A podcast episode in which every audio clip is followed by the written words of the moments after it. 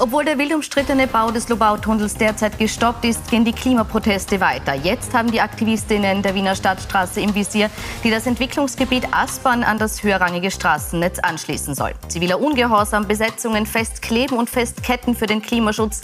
Die Proteste werden international immer radikaler. Herzlich willkommen bei den Politik-Insidern. Wir fragen heute, wie weit darf der Protest gehen? Warum ist es gerade dieses Straßenbauprojekt, auf das sich die Klimaaktivistinnen Studierenden in Wien so einschießen. Und wir fragen auch, welche alternativen Möglichkeiten haben Sie, wenn Ihnen denn die Klimawende nicht schnell genug geht. Im Studio begrüße ich dazu Lena Schilling, die sagt, die Klimakrise ernst zu nehmen heißt, konkrete Maßnahmen zu ergreifen und mit klimaschädlicher Politik Schluss zu machen. Dazu gehören auch die Stadtstraßen. Und ich begrüße Florian Klenk, der sagt, die Klimaschützer protestieren zu Recht. Die Stadtstraße ist allerdings der falsche Ort.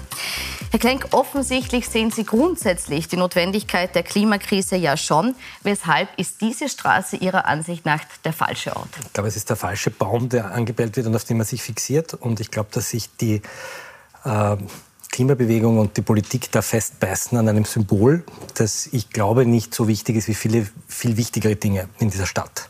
Das fängt davon an, dass mal überhaupt Autos in die Stadt hineinfahren. Das fängt damit an, wer Straßen überhaupt bekommt, warum Radfahrerinnen und Radfahrer immer noch so äh, sozusagen am Rand fahren müssen, warum wir immer noch so viele sehr günstige Parkplätze haben. Das beginnt damit, warum der öffentliche Verkehr immer noch eklatant schlecht ist, sogar an der Westbahn. Ich wohne in einer Speckgürtelgemeinde. Wenn Sie nach 21 Uhr fahren wollen, haben Sie einen schnellen Zug die Stunde, obwohl dort die Gleise liegen. Ähm, also ich glaube, es gibt eine ganz, ganz große Palette von ganz wichtigen Dingen, die den Verkehr reduzieren. Äh, jetzt rede ich noch gar nicht von LKWs, ich rede noch nicht von billigem Diesel, ich rede noch nicht von Lagerhallen, die sozusagen auf Autobahnen fahren, dem Transitverkehr, der, wenn ich an meine Kinder zurückdenke, in einer Art und Weise zugenommen hat, das auch mit unserem Konsumverhalten zu tun hat. Und ich glaube, dass diese drei Kilometer Straße, die ein Stadterweiterungsgebiet anschließen an eine höherwertige Straße, wie es so heißt, die die Grünen damals mitbeschlossen haben, die sehr viele Auflagen haben. Ich glaube, das ist der falsche, einer der falschen Kleinigkeiten dieser Bewegung. Ist es eine falsche Kleinigkeit, Nein. die da bekämpft wird? Also ganz klar, es ist nun mal so, wenn wir jetzt 2022 nochmal das alles evaluieren, und das ist ja passiert, dann sieht man, dass dieses ganze Lobau-Projekt mit diesen vier Straßenbauprojekten, also nur sie nochmal aufzuzählen, dem Lobau-Autobahn, die Lobau-Tunnel und jetzt, was gebaut wird, die Spange und die Stadtstraße. Die Stadtstraße ist der Eintritt. Und selbst die SPÖ ist ja schon davon abgekommen, zu sagen, wir wollen den Lobau-Tunnel nicht, sondern sie drohen jetzt damit, die Ministerin zu verklagen. Mal schauen, ob ob das passiert oder nicht. Das heißt, es geht eben nicht nur um dieses Straßenstück, sondern es geht darum, dass die ja auch so gebaut wird. Ich würde Ihnen absolut zustimmen. Wir brauchen auf jeden Fall bessere Radwege, die sollten in dieser Straße sein. Es sollte bessere Straßenbahnanbindungen geben. Und gerade in der Donaustadt, im schnellst wachsenden Bezirk in Wien, haben wir da ein massives Problem. Es sind tatsächlich sogar Schnellbahnstationen weggebaut worden. Und das Problem ist also erstens, dass diese Straße ein Teil von einem vier vierteiligen Straßenbauprojekt ist. Und das ist ein Problem. 2035 sagt selbst die ASFINAG, dass das keine Entlastung mehr geben wird, auch nicht für den Bezirk, sondern dass wir einfach noch mehr Autos auf den Straßen haben werden. Also ist es eben der Startschuss für was Größeres, den man jetzt im Keim ersticken muss, damit nicht ein altes Konzept weitergeführt wird? Also ich, ich glaube, das ist, wir können uns jetzt sozusagen im Detail der Stadtplaner verzetteln, das wird dann wahrscheinlich langweilig. Es gibt Leute, die sagen, wichtig ist, ein Stadterweiterungsgebiet zu bauen, damit der Bevölkerungsdruck, den Wien erlebt, der Zuzug, viele, wir alle sind zugezogen aus Wien oder nach Wien, ja, ich zumindest, äh, dass, dass ähm, 30.000 Leute, glaube ich, ziehen derzeit nach Wien zu. Also es gibt einen Druck, es gibt einen Druck auf den Immobilienmarkt, die Mieten explodieren, die Wohnungen, die, wir brauchen sozusagen Wohnraum. So. Aber die, die Frage ist, nicht, dass die Frage ist, wie dieser Wohn steht, sondern so. So. wie er angebunden wird. Genau, wie er angebunden wird. Und die Leute, die dort wohnen, werden eine Art Straße brauchen, um aus diesem Gebiet rauszufahren. Das ist das Argument der SPÖ. Mir geht es ja gar nicht darum, darüber nachzudenken, wie man den Verkehr reduziert. Das halte ich ja für schlau und wichtig. Ich bin jemand, der mit dem Zug in die Stadt fährt und ich würde nicht auf die Idee kommen, wenn ich nicht unbedingt muss, mit dem Auto zu fahren, sondern mir geht es eher um die politische Kommunikation zwischen einer ganz wichtigen Bewegung von jungen kritischen Geistern, von Wissenschaftlerinnen und Wissenschaftlern und zwischen einer Stadtpartei, die sich als fortschrittlich versteht. Und wenn ich diese Front sehe, wenn ich den Herrn Neveri sehe mit seinem Heiselsager und seinem Spott gegenüber Wissenschaftlern, das finde ich ja noch viel schlimmer als den Heiselsager, und wie den Herrn Knoflacher, der sozusagen ein geistiger Vater der Wiener Innenstadt ist. Können wir uns den Heiselsager nur ganz kurz vielleicht genau. an, für die, die noch nicht Aber vielleicht kennen, mit ja, dem Knoflacher sagen, ne? Dann können Sie gleich weiter ausführen.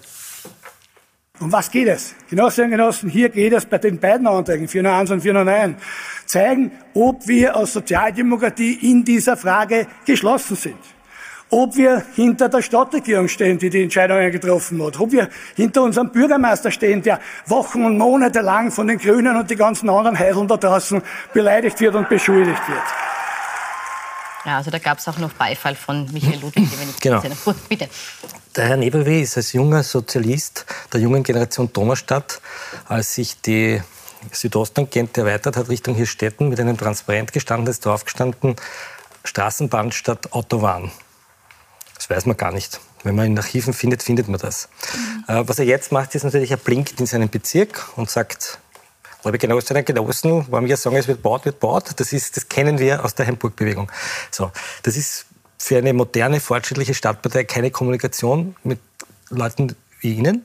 Und umgekehrt, glaube ich aber, ist zum Beispiel das Blockieren von Einfahrtsstraßen nach Wien total kontraproduktiv. Das bringt den aufgeschlossensten Menschen, der alle eure Ideen teilt, dazu, dass er sagt, ich kriege einen Schleim. Ja? Und das halte ich für eine falsche Entwicklung. Und ich, das, was ich gerne hätte, ist, Kopf, die dass eigentlich wir grundsätzlich Ihre Bewegung unterstützen würden. Auch das glaube ich nicht. Ich meine, also man muss erst mal sagen, und da sind wir uns eh einig, aber es gibt die Abkommen, es gibt auch Nationalratsbeschlüsse. Das heißt, es gibt die demokratischen Beschlüsse, dass wir Klimaschutz machen müssen, dass wir da runterkommen müssen. Auch klar ist, dass der Verkehrssektor nun mal der ist, der in den letzten 30 Jahren am meisten angestiegen ist. Und ich habe da eine Studie vom VCÖ 2021 war es schon so, dass 535 Kilometer an Schienen abgebaut wurden und 319 ähm, Kilometer an Autobahnen oder Schnellstraßen dazu. Es geht mir jetzt per se und das ist, glaube ich, ein zweischneidiges Schwert. Einerseits geht es natürlich um diese konkrete Situation in Wien und in der Donaustadt. Und auf der anderen Seite geht es aber in ganz Österreich um diese Mobilitätswende und um die Projekte.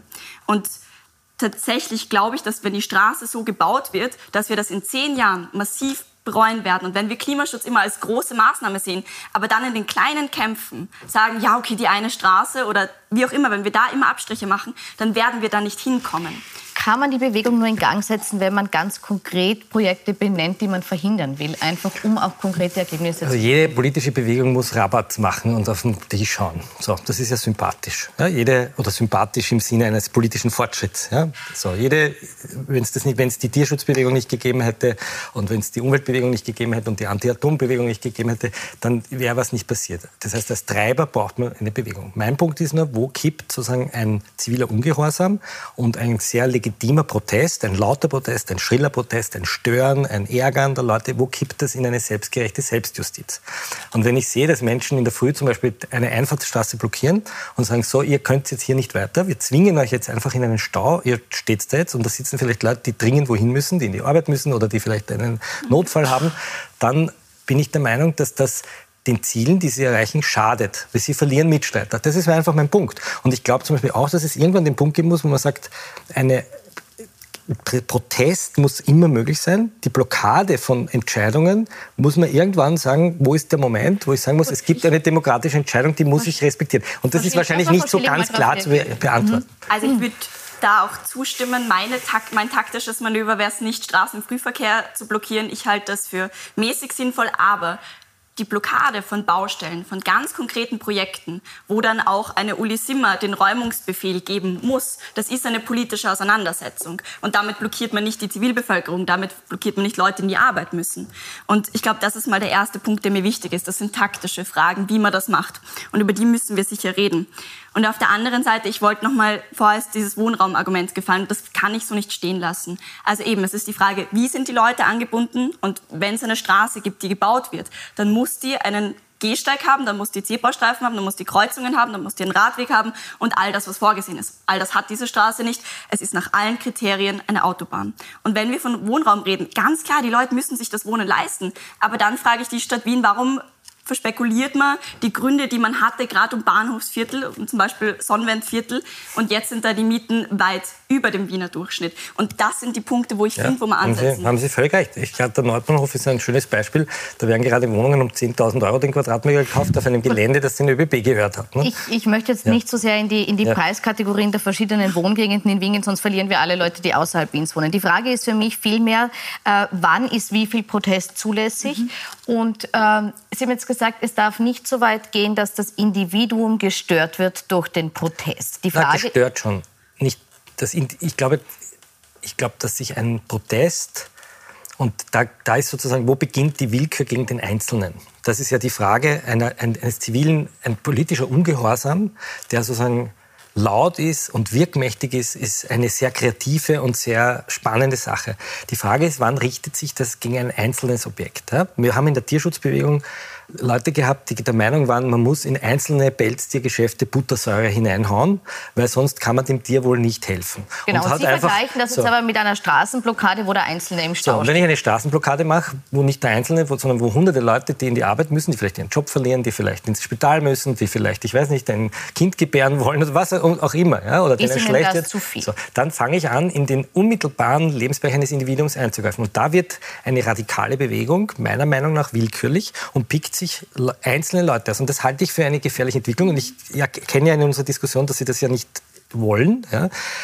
Äh, es gibt nur gerade auch in linken, auch in rechten Bewegungen sehr oft Kräfte, die diesen sehr sektiererischen Zug wählen. Und ich glaube, dass wenn es sektiererisch wird, dass das insgesamt der Sache schadet, weil sich die mhm. also ich mal, aufgeschlossene Sie, Mehrheit abwenden wird. Schaden Sie mit dem, was Sie tun, schon der Gesellschaft also ich oder glaub, den einzelnen erstens, Individuen? Ähm, wir haben eben bis jetzt dato als Bau bleibt, immer nur Baustellen besetzt und das als taktisches Kalkül gewählt.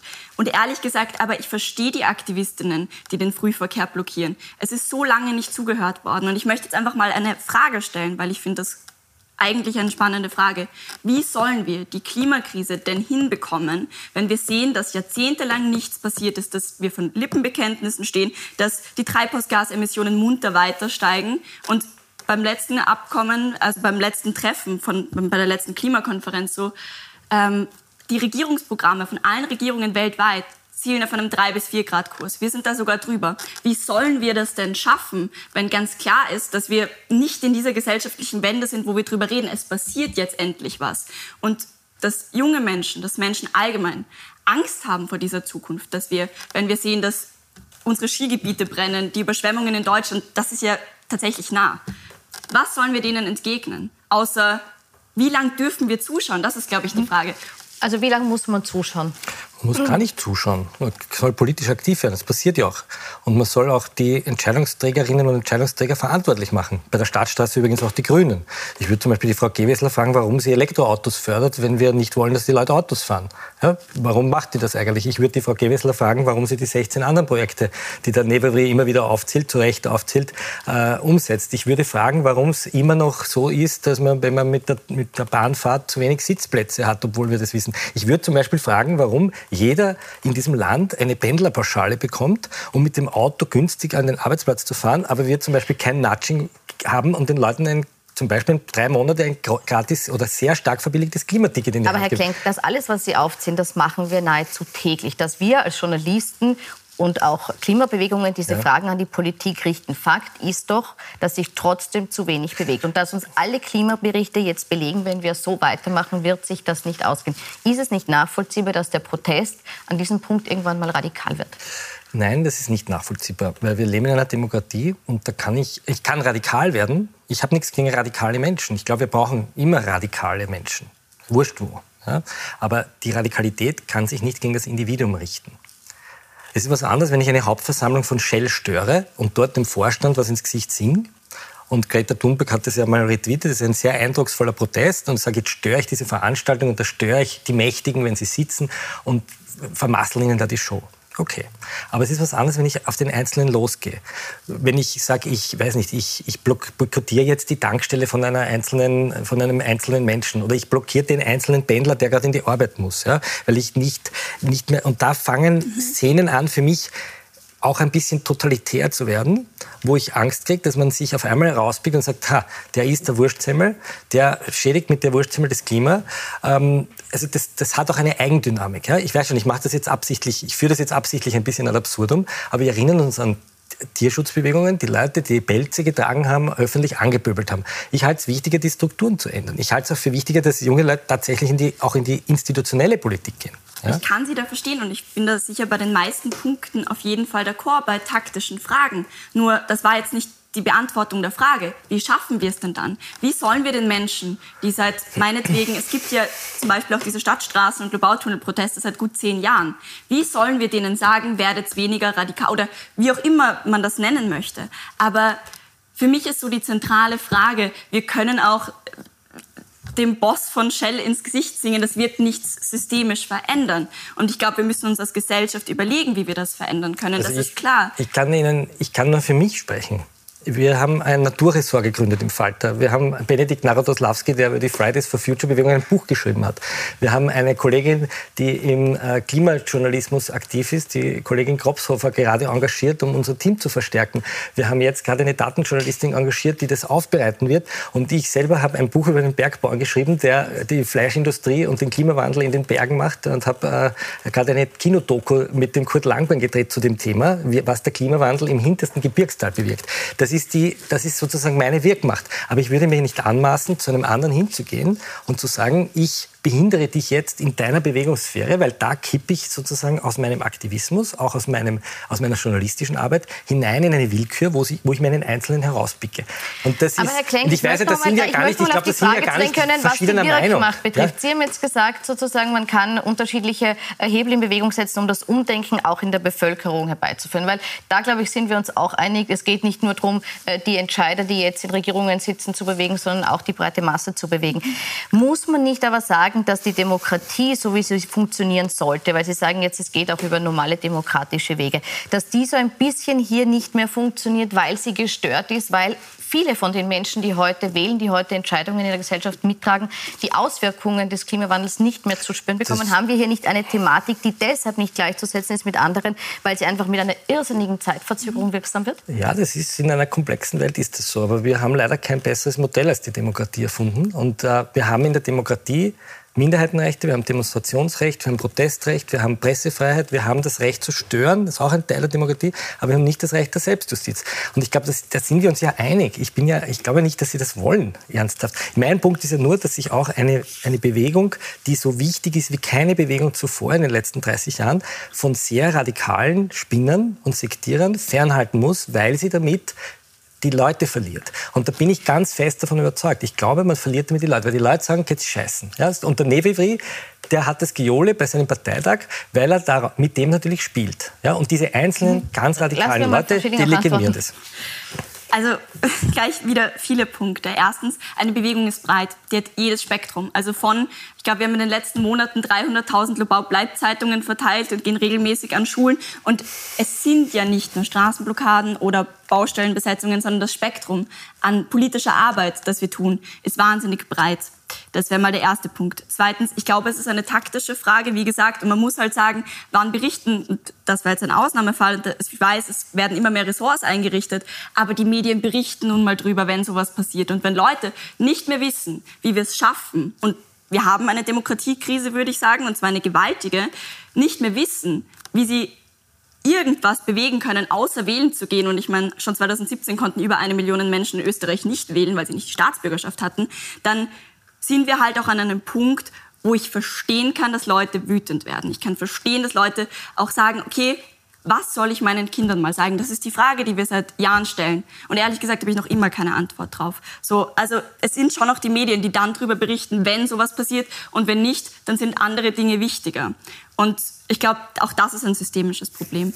Und dann, warum wir im Klimaschutz vielleicht auch anders handeln als zum Beispiel bei Tierschutzprozessen oder Co ich glaube, es geht immer um Mehrheiten und um hegemoniale Situationen, Verhältnisse, wie auch immer. Und das bedeutet halt de facto, wir haben eine Studie vom Klimavolksbegehren, 63 Prozent der Österreicherinnen sind gegen den Bau von Autobahnen und Schnellstraßen und 72 Prozent sehen den im Widerspruch ähm, zu den Pariser Klimazielen, was sie auch sind. Das heißt, ich glaube, dafür haben wir Mehrheiten. Ist das Problem auch, dass die Wahlen zu wenig verändern? Dass Parteien zwar in Wahlkämpfen Dinge versprechen, dass sie im Zweifel dann aber vielleicht doch den Lobbyisten, den Geldgebern näher stehen als dem Versprechen, das sie den Menschen gegeben haben? Mir ist, mir ist das zu, mir ist das zu Komplexität reduziert. Ja? Ähm, die, die Politik ist ein wir haben ganz viele verschiedene Interessen. Wenn ich in die Corona-Politik schaue, da gibt es ganz viele verschiedene Interessen. Und in der Klimapolitik gibt es verschiedene Interessen. Es gibt Leute, die müssen wohin fahren, weil sie keine Nahverkehrsmittel haben. Es gibt Leute, die suchen sich eine Wohnung und brauchen ein Stadterweiterungsgebiet.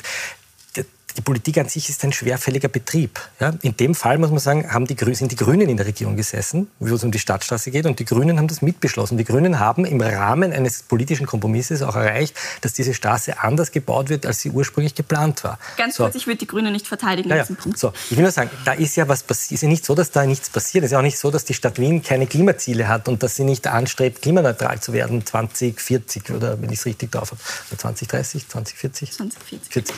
Also das ist ja nicht so, dass da nichts passiert. Ich warne einfach nur vor einer Radikalisierung, die dazu führt, dass die Bevölkerung und die auch die Lobbyisten dann bemächtigt, zu sagen, mhm. schaut, das sind ein paar radikale Spinner. Äh, um die geht es nicht. Aber ich glaube, da drehen wir uns im Kreis. Ich glaube ja, dass wir da keinen großen dann, Wesen, dann, keinen dann, großen Dissens haben. dann suchen wir den nächsten Punkt. Jetzt, ich glaube, das ist, ich wie, wie beschleunigen wir jetzt diese Mechanismen, die ganz offensichtlich zu langsam sind? Indem es, glaube ich, wichtig wird, für Protestbewegungen Best-Practice-Beispiele zu demonstrieren, ganz offensiv und sehr kreativ. Ich habe vor kurzem ein Video gesehen von der Radlobby, die haben einen ganzen Streifen des Gürtel abgesteckt und haben gezeigt, wie ein besserer Gürtelradweg aussehen kann, nämlich nicht so wie eine Schlangenlinie links, rechts, links, rechts, wo die Radfahrer immer warten müssen, bis die Autos endlich vorbeigefahren sind, sondern die haben das gefilmt, haben das gezeigt. Das ist, ich weiß nicht, zehntausende Male vertrieben worden. Ich glaube, dass es viel mehr Best-Practice-Beispiel braucht. vielleicht ganz kurz, was dann? Wir haben doch auch in der Vergangenheit, wir müssen jetzt nicht so tun, dass wir jetzt erst eine Klimabewegung geben, seit vier Jahren mit Fridays for Future ist das Seit, groß geworden, ja. aber wir hatten diese Best-Practice-Beispiele. Wir hatten 30, 40 Jahre, um das hinzubekommen und ich finde jetzt zu sagen, ich eben, ich glaube, wir haben für Klimaschutz Mehrheiten. Wir arbeiten wirklich intensiv dran, dass wir die Menschen mit den Menschen reden, dass wir Austausch finden, dass wir auch sagen, dass so die soziale Frage und Klimaschutz immer zusammengedacht werden muss, dass wir nie gegen Menschen sind, sondern das gemeinsam irgendwie als Gesellschaft lesen müssen. Und trotzdem gibt es diese gesellschaftlichen Modelle nicht. Und ich würde sagen, es braucht auf jeden Fall einen Demokratisierungsprozess. Das heißt, die Menschen müssen wieder mehr mitbestimmen. Und ja. ich meine, dieser Klimarat ist eh ähm, ein nettes Bürgerbeteiligungsprojekt und wir werden schauen, wie das weitergeht. Aber wie schaffen wir es in den nächsten acht Jahren, wir haben noch acht Jahre, eine, so eine Wende hinzukriegen, dass wir diese Mehrheit, die es für Klimaschutz gibt, umsetzen können. Aber verstehen Sie äh, das, was jetzt angesprochen mhm. wurde, dass das, was im Moment passiert, dieser radikale Protest gegen einzelne Projekte, die jetzt hier verhindert werden sollen, dass das eher Widersacher verursacht, als weitere Unterstützer ins Boot holt? Ich glaube ehrlich gesagt, ähm, dass dieser Protest ein Grund ist, warum wir gerade hier stehen und es diese Öffentlichkeit dafür gibt. Erstens und zweitens, wie gesagt, wenn wir immer vom großen Klimaschutz und den Plänen und den Maßnahmen reden und das auch schon seit Jahrzehnten und dann feststellen, dass wir in den konkreten Projekten aber alles machen wie bisher, Straßen ganz genauso bauen, ganz genauso groß, ganz genauso viele, dann wird sich da nichts lösen. Das geht sich einfach nicht aus. Ging jetzt aber ein bisschen an der Frage vorbei. Die Frage ist, haben Sie, teilen Sie die Angst, dass Sie damit auch viele, die vielleicht grundsätzlich dem Klimaschutz gegenüber offen stehen, äh, zurückschrecken lassen, wenn sie auf so radikalen Forderungen beharren? Wenn das eine einzelne Praxis wäre, vielleicht. Aber wie gesagt, wir haben jeden Sonntag am Camp Anrainerinnen Brunch. Wir sind, haben auch dort nur so lange durchgehalten, weil die Pfarre uns das Wasser gestellt hat, weil wir mit dem ansässigen Kindergarten zusammenarbeiten. Und ich glaube, der das, was wir sagen müssen, ist, dass radikaler Protest natürlich immer in einer breiten Praxis passieren muss. Ja, da bin ich halt d'accord. Wir haben da keinen Dissens. Ja. Der Protest muss radikal sein und der muss laut sein und der muss die Leute verstören.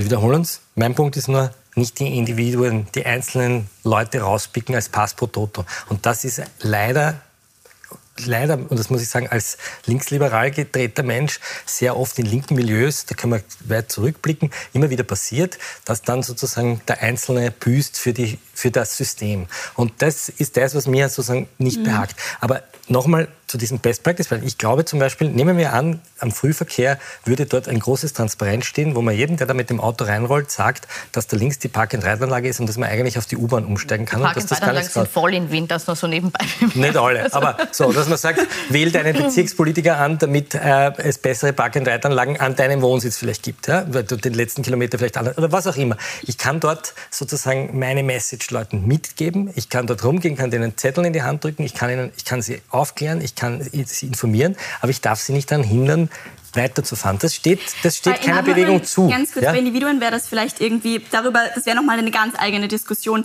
aber es geht ja um Baustellenblockaden und damit blockiert man nicht einzelne Leute. Ja, es geht mir schon auch um die Individuen. Es geht mir generell darum, wie weit darf der Protest gehen. Ja? Okay, ich würde trotzdem gerne die Frage stellen, ähm, hat sich, oder sehen Sie das noch immer so, dass Stadtstraßenproteste, und zwar die Blockade von Baustellen, nicht sinnvoll sind? Ich glaube, dass es einen Punkt geben muss, ich weiß nicht, ob der erreicht ist, wo man sagen muss, es hat eine, eine, eine Stadt, eine eine, einen Bau beschlossen oder ein Projekt beschlossen und irgendwann wird das sozusagen umgesetzt. Wenn eine kleine Minderheit sagen könnte, wir verhindern das jetzt und wir gehen hier nicht weg, bis dieses Projekt abgesetzt ist, bekomme ich, und jetzt spricht der Jurist in mir, komme ich in eine demokratiepolitische Legitimationskrise. Weil jetzt denken wir uns noch zehn andere Fälle aus, wo Leute mit sehr hehren Ideen solche Ideen haben. Der nächste sagt, wir wollen nicht, dass dort eine Schweinemastfarm steht, weil wir wollen keinen Vollspaltenboden. Und bis, bevor der Bauer nicht seinen Betrieb stilllegt, gehen wir nicht weg. Dann kommen wir auf einmal in eine Willkür hinein, wo, da, wo wir ein Faustrecht haben. Wir haben ein staatliches Gewaltmonopol. So, das kann ich herausfordern, das kann ich löcken, das kann ich segieren, das kann ich. Sie haben recht, wir würden hier wahrscheinlich nicht stehen, wenn es diesen Protest nicht gibt. Ich bin ja da auch nicht schwarz-weiß. Aber es gibt sozusagen irgendwann einen Moment. noch kurz ja. darauf reagieren. Viel Zeit bleibt uns nicht, bitte.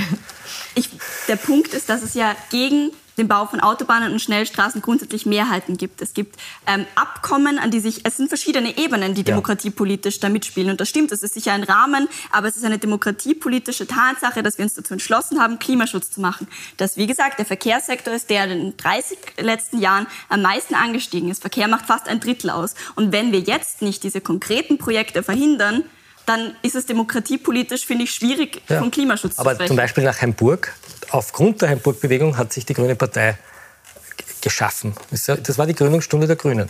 Ich fände es zum Beispiel wahnsinnig schön, wenn die Bewegung, die Sie repräsentieren, nicht anführen, das ist ja keine hierarchische Bewegung, nehme ich an, aber wenn die sich zum Beispiel politisch formiert und sagt, wir treten an. Trotzdem muss man sagen, in Heimburg so. hat der Protest auf äh, Natürlich eine, eine Reaktion was, bekommen. Ja, Im Moment gibt es keinen. Naja, Heimburg war, Heimburg war nicht ganz vergleichbar, weil erstens dort wirklich eine, eine Au abgeholzt wurde, der letzte Urwald in der Donau. Es war eine, auch eine Zeitenwende gegen die SPÖ damals. Ja. Es war der Protest hat übrigens auch nur zwei, drei Tage gedauert. Das vergisst man immer, dass das eigentlich sehr, sehr kurz war. Aber es hat sich daraus eine politische Bewegung formiert, die in die Institutionen gegangen ist und die heute die Umweltministerin stellt. Kurze Frage. Und die heute den Muss Bundespräsidenten stellt. Okay. Und mein Punkt ist ja, ihr müsst in die, den Marsch durch die Institutionen machen. Das ist, das ist sozusagen in einer Demokratie und zu sagen, wir haben zu wenig Zeit dafür. Das Argument ist in einer Demokratie. Aber wir haben Letzte kurze Frage, Frau Schilling. Ja. Ist das der Weg, den Sie gehen müssen? Kommt man daran nicht vorbei in einer Demokratie, dass man sich auch den demokratischen Prozessen und Wahlen, Gemeinderat, äh, Landtag, Nationalrat stellt, um seiner Stimme mehr Gehör zu verschaffen. Wenn das funktionieren wird, würde ich das sofort machen. Aber ich glaube, dass auch Politikerinnen in den letzten Jahrzehnten nicht dumm waren, dass die diese Klimakrise hätten irgendwie einkriegen können. Aber sie haben es de facto nicht geschafft. Wir stehen vor einer der größten Krisen. Und warum nicht geschafft? Weil dieses System, so wie es jetzt ist, so nicht bestehen kann. Und auch wenn junge Frauen in die Politik gehen, die ich wahnsinnig schätze, wie zum Beispiel die Julia Herr, die hat seitdem nichts mehr zu diesem Bauprojekt gesagt oder sonst Aber welches System hätten Sie denn gerne? Eins, wo Menschen wieder mitreden können, ja, ein demokratischeres System. Ich glaube, das muss man als Gesellschaft ausverhandeln. Ich bin nicht in der Position zu sagen, ich habe die perfekte Lösung. Aber wir müssen als Gesellschaft ein Problem anerkennen und vielleicht den Mut haben zu sagen, so kann es nicht weitergehen. Ja, aber das tun wir ja als Gesellschaft ja. müssen wir das auf jeden Fall weiter diskutieren. Hier sind wir jetzt leider am Ende der Zeit. Ich bedanke mich für Ihr Kommen, wünsche Ihnen noch einen schönen Abend auf Puls 4 und Puls 24. Auf Wiedersehen.